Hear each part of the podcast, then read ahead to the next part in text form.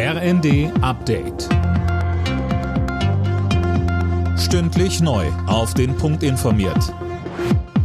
Ich bin Silas Quiring. Guten Tag. Wer am Freitag mit den Öffis fahren will, muss sich möglicherweise eine Alternative suchen. Die Gewerkschaft Verdi will in sechs Bundesländern den ÖPNV bestreiken, um im Tarifstreit des öffentlichen Dienstes den Druck zu erhöhen. Betroffen sind Baden-Württemberg, Hessen, Niedersachsen, NRW, Rheinland-Pfalz und Sachsen.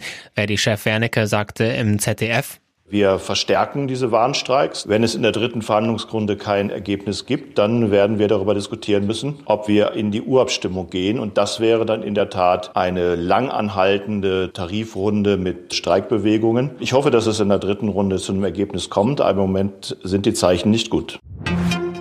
Schon ab nächstem Jahr soll der Einbau neuer Heizungen, die nur mit Öl und Gas laufen, verboten werden. Das plant Klimaschutzminister Habeck, berichtet die Bild-Zeitung.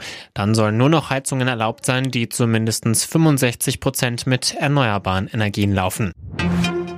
Eine neue Smartphone-App von Bund und Ländern soll die Steuererklärung einfacher machen. Fabian Hoffmann, was kann denn mein Elster Plus? Zum Beispiel können Rechnungen und andere Belege per Handy eingescannt und weiterverwendet werden, etwa für den Nachweis von Werbungskosten, so das Bundesfinanzministerium.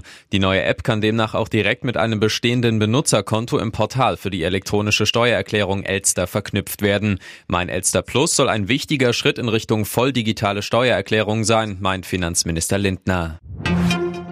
Zum letzten Mal haben heute die noch bestehenden Corona-Teststellen geöffnet.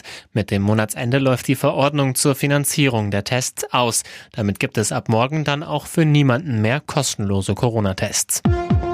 Alle Nachrichten auf rnd.de